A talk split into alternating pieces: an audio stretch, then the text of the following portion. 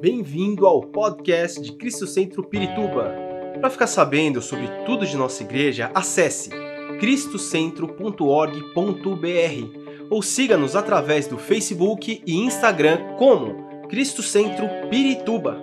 Você também pode ver essas e outras pregações no formato vídeo em YouTube barra Cristo Centro Pirituba Oficial. Seja bem-vindo à nossa casa apostólica. Lucas capítulo 4, versículo 16 ao versículo 21. Ontem, pela manhã, tivemos nossa EFA aqui, tivemos pastores, líderes. Ah, depois eu desci para ministrar na Praia Grande.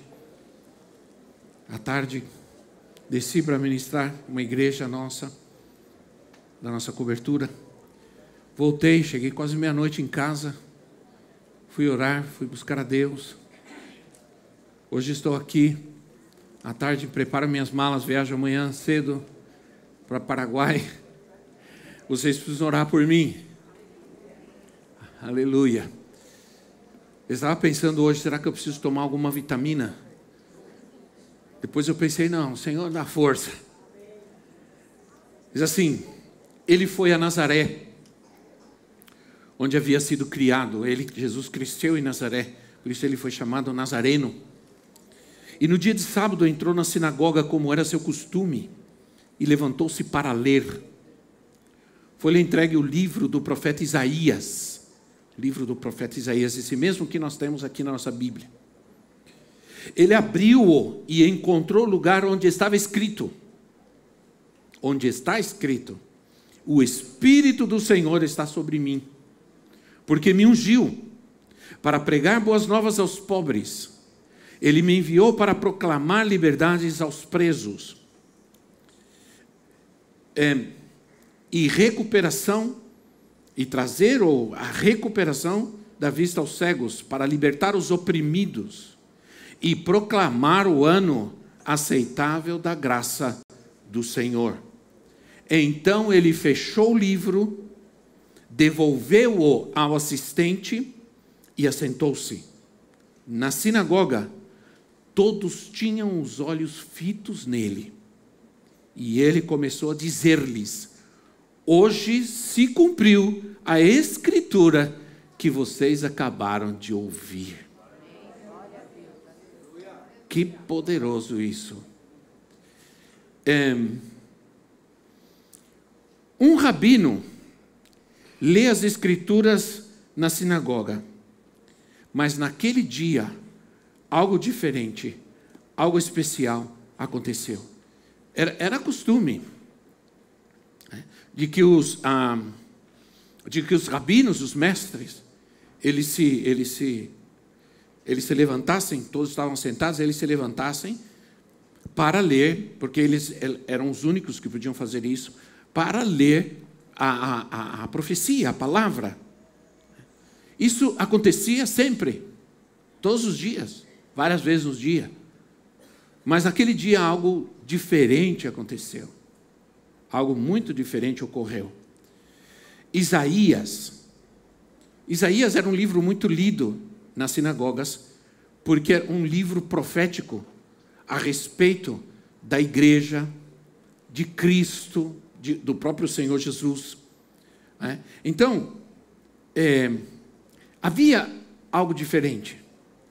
Porque aquele rabi, aquele mestre, ele começou a dizer: O Espírito do Senhor está sobre mim. Ele começou a ler essa escritura e depois ele disse: Hoje se cumpriu essa escritura diante de vocês. Então, nós vivemos porque essas palavras que ele, que ele disse, que Jesus pronunciou, ela, elas foram cheias da graça de Deus. E, e isso produziu um efeito poderoso na vida das pessoas. Foi a admiração com que eles olhavam para ele, porque eles detectavam que a graça de Deus estava sobre a vida dele, que algo realmente poderoso, poderoso estava acontecendo naquele momento naquele lugar. Então, é, eu estava orando e perguntando, Senhor, o que está faltando, o que precisamos, o que necessitamos? Nós necessitamos a presença do Espírito Santo, porque a presença do Espírito Santo faz a diferença. Faz a diferença em todo lugar, em todo ambiente, em toda circunstância, em toda dificuldade. E Jesus, ele leu Isaías, porque justamente em Isaías encontramos a profecia, a palavra profética sobre o Espírito na vida de Jesus, sobre a glória de Deus na igreja. Isaías pronuncia a, a glória de Deus em Sião, a glória de Deus sobre a igreja. E nos mostra a diferença que o Espírito Santo faz na vida de alguém e na vida da igreja. Há uma diferença quando eu estou na minha vida normal, vivendo lá fora, vivendo minha vida, é, trabalhando e, e, me relacionando é, nesse mundo, é, faz uma grande diferença quando o Espírito Santo está comigo. Amém, irmãos?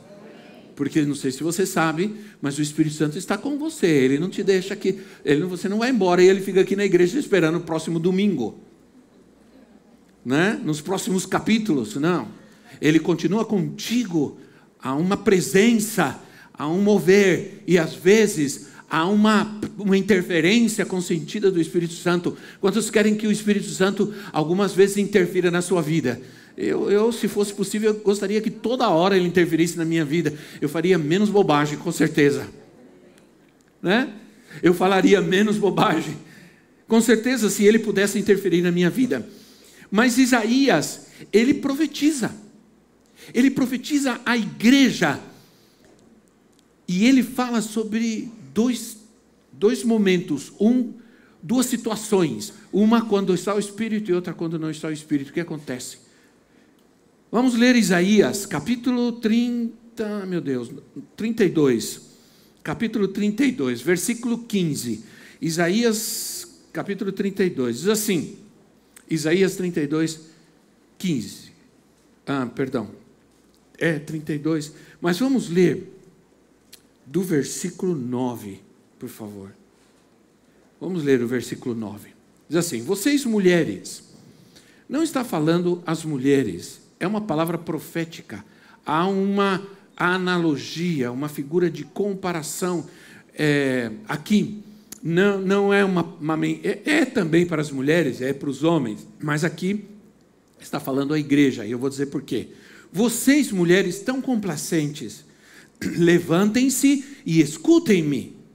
Vocês, filhas que se sentem seguras, ouçam o que lhes vou dizer. Daqui a pouco, mais de um ano, vocês que se sentem seguras ficarão apavoradas.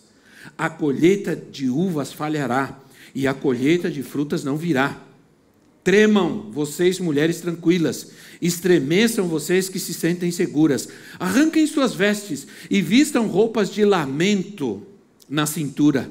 Batam no peito e chorem pelos campos agradáveis, pelas videiras frutíferas e pela terra do meu povo, terra infestada de espinhos e roseiras bravas. Assim, ou sim, planteiem por todas as casas cheias de júbilo e por toda esta cidade exultante a fortaleza será abandonada, a cidade barulhenta ficará deserta, a cidade e a torre de, e torre de sentinela se tornarão covis, uma delícia para os jumentos, uma pastagem para os rebanhos, até que tudo isso vai acontecer, até que sobre nós o Espírito seja derramado do alto.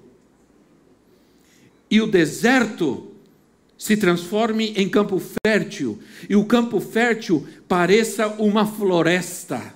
A justiça habitará no deserto e a retidão viverá no campo fértil. O fruto da justiça será a paz.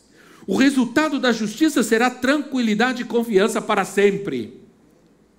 Olha o que Deus está falando. Quando diz amém a isso? Era para você estar dizendo amém, Senhor. Sim, Senhor. Verdade, Senhor. Glória a Deus.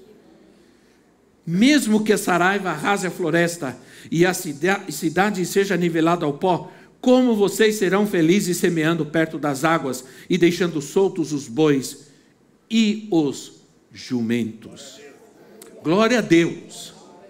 Novamente, Isaías assim, ele diz que o Espírito vai ser derramado. Vai ser derramado sobre uma situação totalmente ruim, totalmente estéril, sem vida, sem alegria. Isaías explica o Espírito e ele explica por que o Espírito não está sendo derramado. O Espírito não está sendo derramado e isso vai trazer, vai trazer certas circunstâncias, porque há uma indiferença, há um de desinteresse. É o que ele está dizendo aqui. Há um desinteresse e há uma indiferença. Não há uma preocupação. Vocês estão, e, está falando da igreja, porque a, figura das mulheres, mulheres, se refere, na, na verdade, à congregação. É a imagem retórica que todas as escrituras faz para a igreja para a congregação, para a igreja. A, a Cantares, por exemplo, Cantares, que é um, um, um, livro poético, profético, poético, com muita figura de linguagem, ele diz, é, é, ele chama a, a, os filhos de Deus, os escolhidos de Deus, como filhas de Jerusalém. Filhas de Jerusalém. É? O Salmo 45, 13 chama Israel de filha do rei. Em outra parte do Velho Testamento, a expressão filhas de Sião é usada, e no Novo Testamento, a igreja é a noiva de Cristo. A igreja é a noiva de Cristo. Então vocês, glória a Deus, que aqui nós estamos aprendendo, a palavra nos ensina, né? Nos ensina. Então, o Espírito diz: o Espírito não está derramado porque não há interesse, há um desinteresse total há uma, uma indiferença e uma falta de preocupação. O Espírito, o Senhor quer gerar em nós uma preocupação genuína para que a gente saia da preocupação para a ação. Mas nunca vai haver ação se não tem preocupação. É, a palavra vem à igreja e fala sobre as consequências desse, desse desinteresse, dessa, dessa falta de preocupação. Qual é a primeira consequência? Uma vida sem frutos. Uma vida sem resultados em Deus. Uma vida sem produtividade, sem prosperidade. Porque a verdadeira prosperidade ou a verdadeira espiritualidade não está medida, nunca será medida pela quantidade de dinheiro que eu tenho, pela quantidade de bens que eu tenho. Não, de forma nenhuma. Né? Mas quanto do Espírito está agindo na minha vida? Mas quanto do Espírito de Deus está sobre mim? A parábola das dez virgens.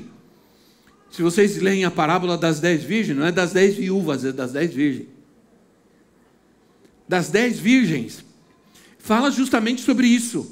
Qual é a diferença entre ser prudente e ser imprudente?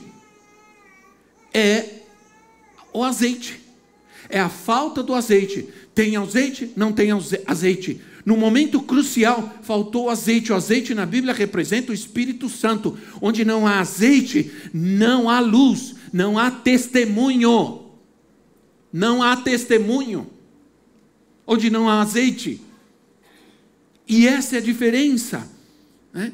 A, a, a, diferença entre a vida, a vida vazia, ela, é, ela produz insensatez. Na Bíblia, uma vida sem frutos representa uma vida sem o Espírito.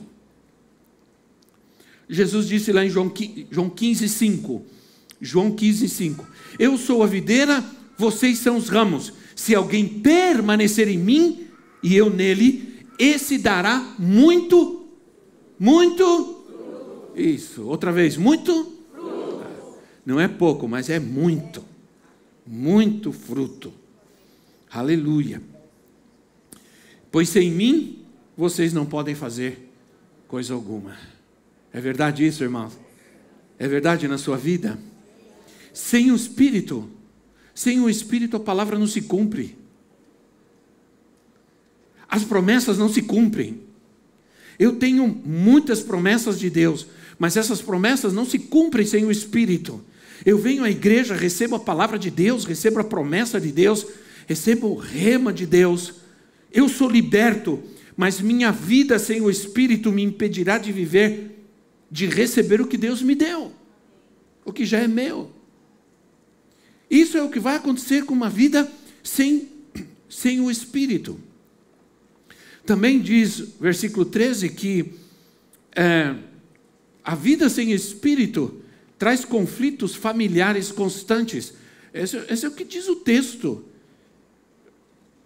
Versículo 13, eu vou ler para você, para você entender, diz assim: E pela terra do meu povo infestada pelo pela terra do meu povo, terra infestada de espinhos, roseiras bravas. Sim, planteiem, chorem por todas as casas cheias de júbilo e por essas cidades lutantes. Está dizendo: planteiem, orem por casas em que havia alegria, em que havia júbilo e agora não tem mais.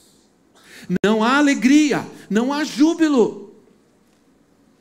Chorem por essas casas em que antes sempre havia festa e alegria. E eu não estou fazendo, não estou falando de churrasquinho no final de semana. né? Tem gente que eu sei que todo domingo tem churrasco. Não convidam a gente, mas tem. Eu não sei por que não convidam, às vezes, o apóstolo, a profetisa. Não sei por que não convidam, às vezes. Né? Não sei, mas tudo bem. É, não estou falando disso, eu estou falando de um lugar de alegria, um lugar de esperança, de fé. Casas cheias de júbilo, casas cheias de alegria, não cheias de briga, confusão, dissensão é, e, e outras coisas mais que você sabe. Aqueles lugares, aquelas casas, antes era um jardim, era uma alegria, era uma festa, né? meu amor, minha flor, era, era, até, até, era até cacau show, né? meu chocolate, meu bombom, não sei o quê. Depois virou um circo, sua anta, seu cavalo. Virou um zoológico. Melhor dizendo, né? Virou um zoológico. Era um jardim. Era uma fábrica de chocolate. Virou um zoológico. Então, aqui está dizendo: hoje a família sofre. Os problemas se avolumam, tudo que acontece na sociedade afeta a família diretamente.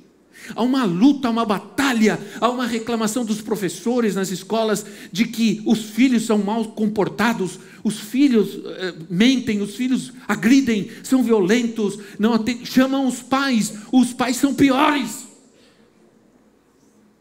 Eles dizem o grande problema de ser professor hoje é que não, o problema não é a criança. O problema é que nós temos que tratar com os pais. Aqui, nós, irmãos, aqui agora eu, agora eu pego. Agora eu aproveito. Porque aqui, às vezes, a gente está muito preocupado com as crianças, mas a gente sabe que existe um problema que vai mais além. A gente chama os pais e os pais é uma luta que venham para ouvir-nos, para estar com a gente, para a gente dizer, pai, estamos com você para ajudar você com seu filho, com a sua criança. Mas os pais são os primeiros que não vêm. É uma luta. A gente se reúne e diz: como que a gente pode trazer os pais aqui? Vamos oferecer alguma coisa. Um bilhete, um bilhete pago da Loteria Federal. Não, brincadeira. Qualquer coisa para que venham. Porque o que nós estamos preocupados é com seus filhos. Porque nós estamos vendo que comportamentos, atitudes, vai mais além de ser criança vem de outro lugar. Entendem? Então, o Senhor quer fazer uma limpeza na casa. E isso não será feito por um pastor nem por uma, um galho de arruda. Não adianta sair ungindo a casa inteira, derramando óleo em tudo, e dizer agora minha casa. Não, não. Isso é jogar a sujeira debaixo do tapete a casa vai continuar suja. Isso é, é tirar a teia, mas não matar a aranha, ela vai fazer teia de novo. Então o que nós precisamos é vida no espírito. É interesse, é dedicação. E de que o Espírito Santo venha sobre a minha casa. Vem sobre a minha casa, vem sobre o casa, meu casamento, está meio deserto, está meio deserto, Senhor. Precisamos mais de fogo, de alegria, de festa. Está hum? faltando festa no casamento? Vamos pedir, Espírito Santo, manda bala, manda fogo.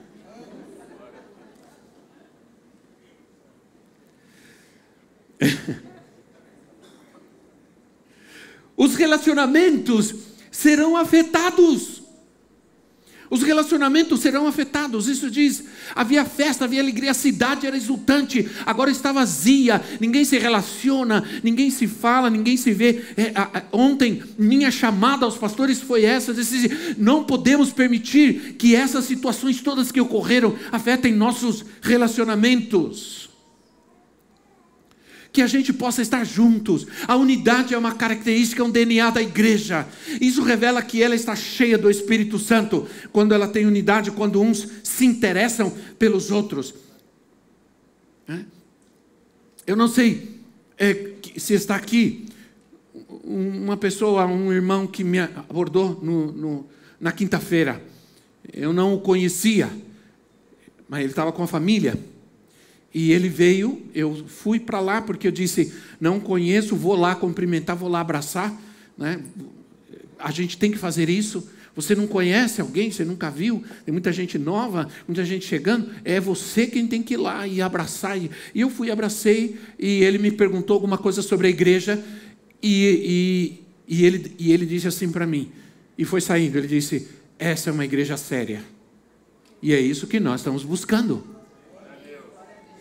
Então, relacionamento sem o Espírito, cedo ou tarde, eles se rompem, porque nossos relacionamentos não podem ser na alma, porque senão é, é, é dar problema. O problema todo é que somos almáticos demais.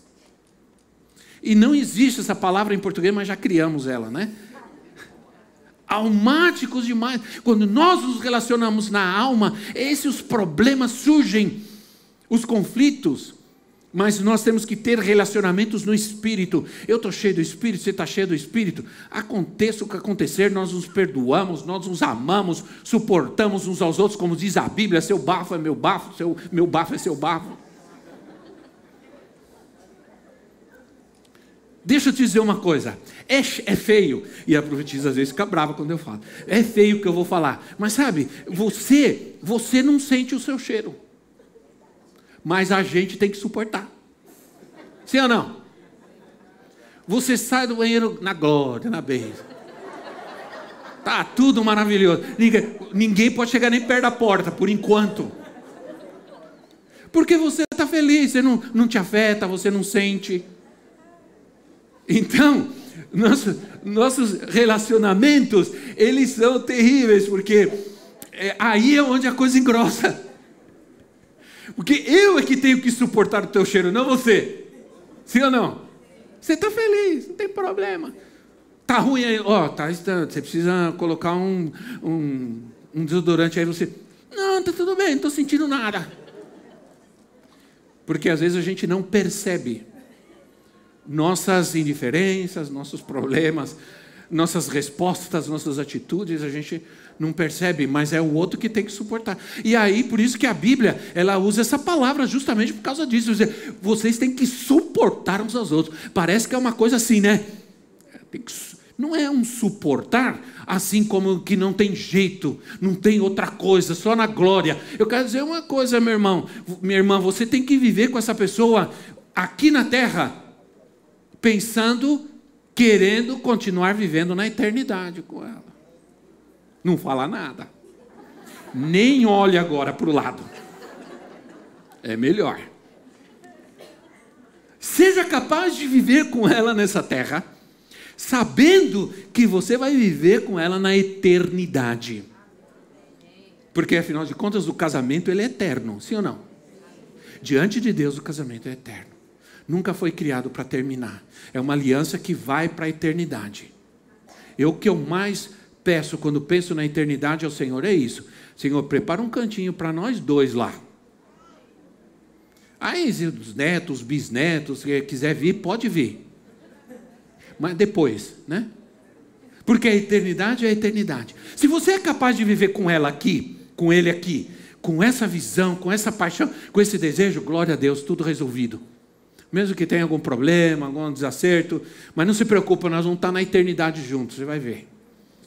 Também não usa isso para atacar. Dizer, você é, trata de se acostumar comigo, você vai viver na eternidade comigo. Não faz isso. Não faz isso.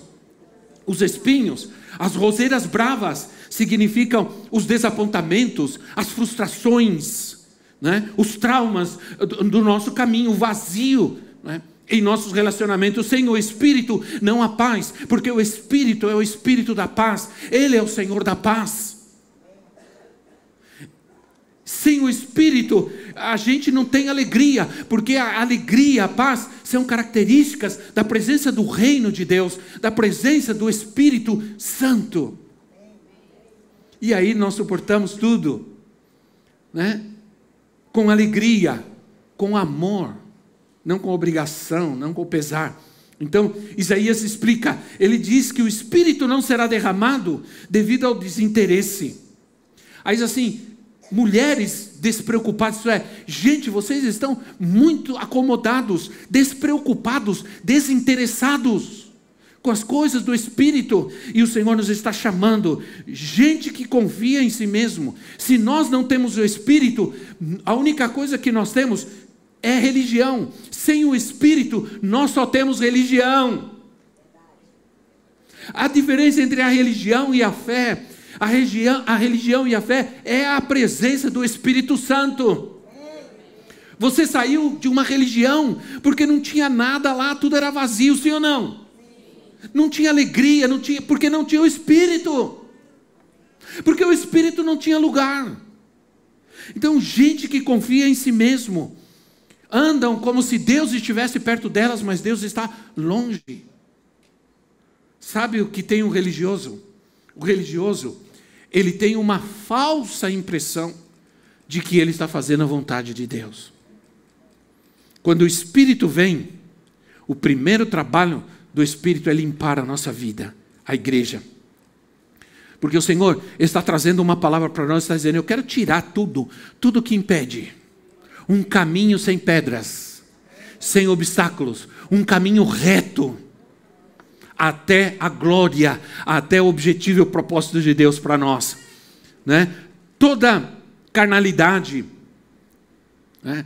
Todo, toda linguagem obscena, toda maldade, todo interesse por coisas que não são, que, que Deus não tem para nós, não quer para nós, todas essas coisas, elas são eliminadas da nossa vida naturalmente quando a gente tem o Espírito. Né? Lembra que eu disse a, a, a, diferença entre vida religiosa e vida natural? É, se eu tenho o Espírito Santo, eu tenho a natureza de Cristo, para mim é natural não fazer certas coisas. Não é da religião, não é imposição da religião, mas é natural não querer fazer certas coisas. para mim.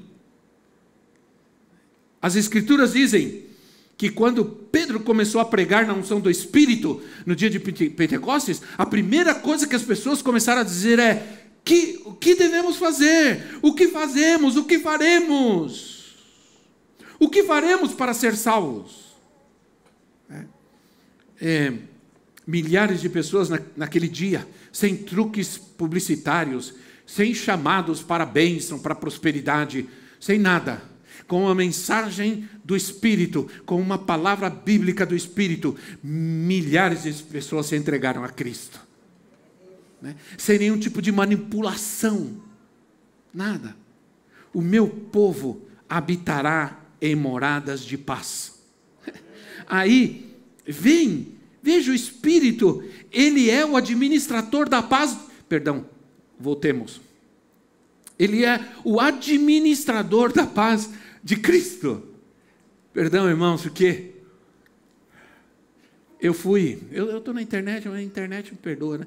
Eu fui no dentista, eu fui na minha nora é dentista e ela e meu filho me motivaram, eles estão me ouvindo, com certeza. Me motivaram a colocar aparelho, eu estou usando aparelho faz tempo. Aí eu fui lá na sexta-feira, falei, ah, Jesus, que bom, vai fazer alguma coisa, vai tirar. Aí colocaram mais coisa. Ela colocou uma mola aqui, estou com uma mola aqui, uma coisa aqui em cima, outra mola aqui, não sei o quê. Eu estou com a boca desse tamanho, cheio de todo machucado dentro. E se eu falar assim, parecendo que eu estou com uma batata assim, na boca. E se falhar algumas palavras é porque eu não estou conseguindo mesmo. Então, veja, o Espírito, ele é o administrador da paz de Cristo. É Ele quem administra a paz de Cristo na minha vida, é Ele quem administra alegria do Senhor na minha vida. Sem o Espírito não há paz, não há alegria. Então, e sem o Espírito não há justiça, porque Ele que administra a justiça de Deus em nós, na nossa vida. Então, a profecia de Isaías sobre o Espírito Santo, ela foi dirigida. Aí vem a palavra do Senhor. Ele diz assim: tudo isso está acontecendo, todas essas coisas terríveis estão ocorrendo, mas isso termina no momento em que o Espírito é derramado. Aí ele diz assim: até. Ele diz tudo isso, depois ele diz: até que o Espírito é derramado sobre nós. Então, o que faz a diferença na igreja não é se ela tem luz, se não tem luz, se solta fumaça, não solta fumaça, se tem boa música, não tem boa... Não, o que faz a diferença é o Espírito Santo. Nós podemos ter tudo isso, mas nós precisamos do Espírito Santo. É o deserto improdutivo e estéril produzirá. Já imagina um deserto começa a se transformar em um jardim. Volta a ser um jardim, né?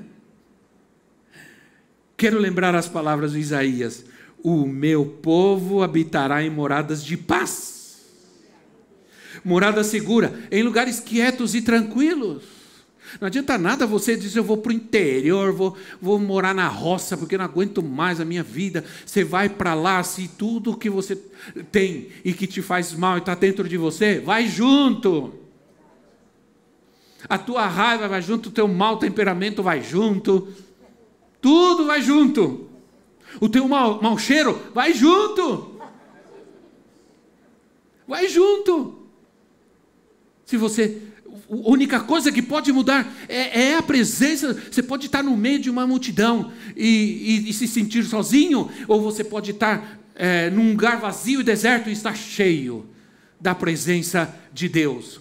Isaías estava, perdão, é, Davi estava numa caverna, ele estava fugindo, perseguido, sozinho, e ele estava no deserto, e no deserto ele entrou numa caverna, Salmo 60, se eu não me engano, 61, alguma coisa assim. Aí ele sai, uma hora ele sai da caverna em que ele estava, ele olha o deserto e ele diz: Senhor, obrigado, obrigado, Senhor, porque o Senhor está comigo. Meu coração está cheio de alegria, tua presença inunda o meu ser. A presença de Deus é tudo. Sim ou não, irmãos? Aí diz: O meu povo é, viverá em lugar de quietude, tranquilidade. Imagina que nós estamos vivendo num tempo de violência, num tempo de, de atentados, de pânico, de terror e sofrimento nas nações. A terra está tremendo, a terra está sendo abalada, assim ou não? Mas o Senhor está se movendo já. Ao mesmo tempo que todos esses abalos estão ocorrendo no mundo, a igreja, algo está começando a acontecer. Em alguns lugares o Espírito está vindo. Há um avivamento. Alguns lugares já está acontecendo alguma coisa na Europa, já está acontecendo alguma coisa no, no, no México, no, na América do Norte, já está, alguns lugares o Espírito já está se movendo. Há, há algo que Deus está fazendo. A igreja não vai ficar vendo tudo isso, a igreja vai viver a glória de Deus. As pessoas já estão adorando de verdade e confiando nele. Aí diz: virá. Quando o Espírito vem, virá a segurança e a paz. O Espírito traz uma mensagem de juízo contra o pecado. E com isso eu vou terminar, porque nós vamos orar ainda. Diz assim, 1 Tessalonicenses capítulo 1, versículos 5 e 6. 1 de Tessalonicenses, diz assim, Paulo diz assim, porque o nosso evangelho não chegou a vocês somente em palavra, mas também em poder, no Espírito Santo. Diga comigo, no Espírito Santo. Aleluia. Em plena convicção, vocês sabem como procedemos dentre vocês em seu favor. De fato, não se tornaram nossos imitadores, e do Senhor, pois apesar de muito sofrimento, receberam a palavra com alegria que vem do Espírito Santo. Quantos sabem que o Espírito Santo está falando? Ainda mais as Escrituras nos dizem que o Espírito Santo é dado só aos que pedem pela fé. Se, se, se vocês, sendo maus, sabem dar boas coisas aos seus filhos, se seu filho te pede um pão, você não vai dar uma pedra. Se, se, ele te pede um peixe, você não vai dar uma serpente. Se vocês, sendo maus, sabem dar boas coisas aos seus filhos, quanto mais o Pai não dará o Espírito Santo àqueles que o pedirem. O Espírito vem quando nós pedimos, o Espírito vem quando os servos de Deus nos, nos impõem suas mãos. Somos cheios do Espírito quando alguém cheio do Espírito ora por nós e ministra em nossa vida. Né? Eu pergunto, se você ainda não foi cheio do Espírito Santo, hoje é o dia, ele está aqui hoje. Há um doce Espírito, há uma doce presença, e essa é a presença do Espírito Santo não importa se a, se a igreja é próspera não é próspera, se tem isso, tem aquilo, não interessa. É, o espírito sempre precisa ser renovado. Nós precisamos de uma renovação do espírito. Você diga, ah, Senhor, ah, já desanimei. Eu estou como aquelas mulheres desanimadas, desinteressadas das coisas de Deus. Sabe que o desinteresse de ir à igreja, de orar, das coisas de Deus, isso é ausência e falta do Espírito Santo na tua vida. Acabou. Não é culpa de fulano nem de ciclano, é porque o pastor é feio, não é bonito e tudo mais. Nada, nada disso. É porque realmente é porque alguém falou, alguém fez ou deixou de fazer. Tudo isso são as desculpas que sempre existiram pra, pela falta de desinteresse, de compromisso com Deus, com a igreja, com a palavra, porque você se distanciou do Espírito Santo. Amém, irmãos? Ah, essa, essa mensagem ela não pode ser dita de outra maneira. Então, a provisão do Espírito de Cristo. Né? Ele, a gente pede, a gente suplica. É, quero ver algo aqui na palavra, só confirmar aqui. Ah, olha só o que diz. Filipenses, coloca para mim Filipenses 1,19, por favor. Diz assim: Pois sei que o que me aconteceu, e o apóstolo Paulo está falando, ele está falando sobre ação de graças e oração, ele diz assim: resultará em minha libertação, graças às orações de vocês e o auxílio do Espírito de Jesus Cristo. E o auxílio do Espírito Santo e a oração. O que me aconteceu não foi nada tem muita gente dando testemunho e dizendo: é, Eu quero dar testemunho, porque Deus está fazendo, porque Deus fez, porque o Senhor está agindo. Aí tem gente que está. Pararam, vocês têm que me mandar. Eu quero saber, a igreja quer saber sim ou não. Que Deus está fazendo coisas maravilhosas nesse lugar. Quantos creem? Eu creio, por isso você está aqui. Aleluia. Vamos nos colocar em pé. Esperamos que esta mensagem tenha te inspirado e sido uma resposta de Deus para sua vida. Quer saber mais sobre Cristo Centro Pirituba? Siga-nos nas redes sociais no Facebook, Instagram e YouTube, ou visite nosso site em cristocentro.org.br.